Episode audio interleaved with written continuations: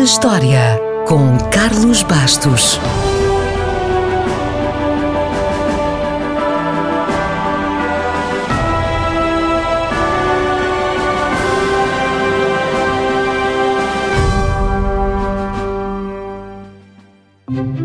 A 21 de dezembro de 1872, Phileas Fogg regressou a Londres depois de dar a volta ao planeta em menos de três meses. Aposto que provavelmente já não se lembrava da data exata, mas de certeza que leu o livro. A Volta ao Mundo em 80 Dias, de Júlio Verne, é considerada uma das maiores obras da literatura mundial, vendeu milhões de exemplares e inspirou muitas e muitas adaptações para cinema, televisão, teatro e tudo mais que se consiga lembrar. Uma das adaptações que maior sucesso teve em Portugal foi uma série de desenhos animados de 1983, onde a personagem principal era um leão, chamado Willy Fogg. Sou Willy Fogg, o jogador, e apostei com rigor a volta ao mundo.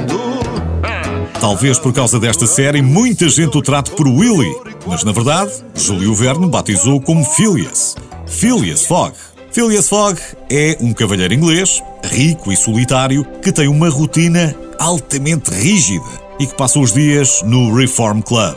Até que um dia aposta com os membros do seu clube que fará a volta ao mundo em 80 dias e parte à aventura acompanhado pelo seu criado, o fiel Passepartout, que era um rapaz esperto e despachado.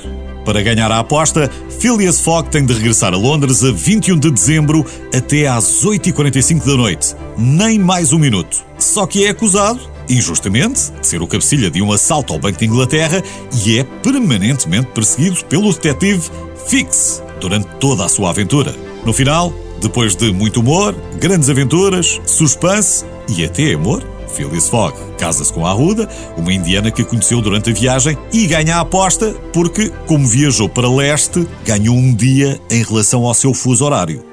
Já agora, fica a saber que, embora muitos dos livros lançados posteriormente, e não só os livros, tragam nas suas capas a imagem de um balão de ar quente, não há nenhum momento na história em que o balão de ar quente tenha sido utilizado. Phileas Fogg ainda pensa nisso, mas a ideia não foi posta em prática. No entanto, não está completamente enganado. Os balões de ar quente aparecem de facto noutros livros de Júlio Verne. E olhe que tem muito por onde escolher. Para além da Volta ao Mundo em 80 Dias, 20 mil léguas submarinas ou a Viagem ao Centro da Terra, Júlio Verne escreveu mais 100 livros e é o escritor mais traduzido da história. Tem traduções em praticamente todas as línguas. Portanto, o mundo inteiro não pode estar enganado. Júlio Verne escreveu sobre coisas muito à frente do seu tempo, como viagens à Lua, submarinos, arranha-céus, carros com motores de combustão interna, elevadores e luzes elétricas nas cidades e até sobre um grupo de calculadoras mecânicas, computadores, se preferir, que podiam comunicar em rede entre si. Nada mal para um homem que nasceu em 1828.